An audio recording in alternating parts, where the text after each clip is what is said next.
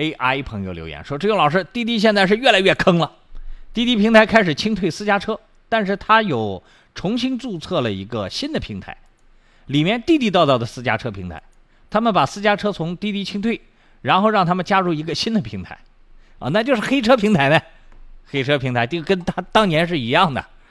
那他开这个平台，我们不能说他这个平台违法，但是呢。”你开黑车非法营运，可以说你非法营运没法，啊，这个我原来给大家讲过这个逻辑逻辑关系了啊，就跟我之前给大家讲，顺风车目前没有一家 A P P 平台是合法的，因为定义不一样，所以呢，所各种各样的所谓顺风车平台，不是说你用的它那个顺风车，你就是真的是顺风车了，照样在路上会被稽查人员查处。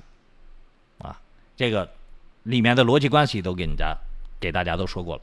不过这个关于网约车的这个事儿呢，我今天突然看了一篇没有来源的文章，我不知道这个这个文章自自媒体呢是从哪获取的数据啊？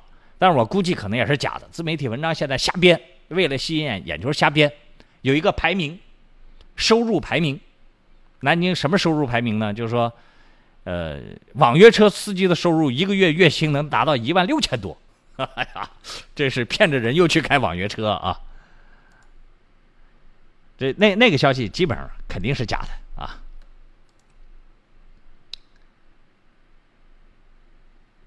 有个邓少讲说，顺风车真的很坑啊，营运车辆无法注册，私家车又不合法。哎，大家别指望坐顺风车了，顺风车现在。基本上大部分 A P P 的运作模式都是违法的，交通部呢又没有对这个顺风车的这个概念啊太明晰了。前两天有个车友在外地，是在哪儿？福建吧还是哪个地方被罚了？我建议他呢可以去诉讼起诉当地的交通运输局。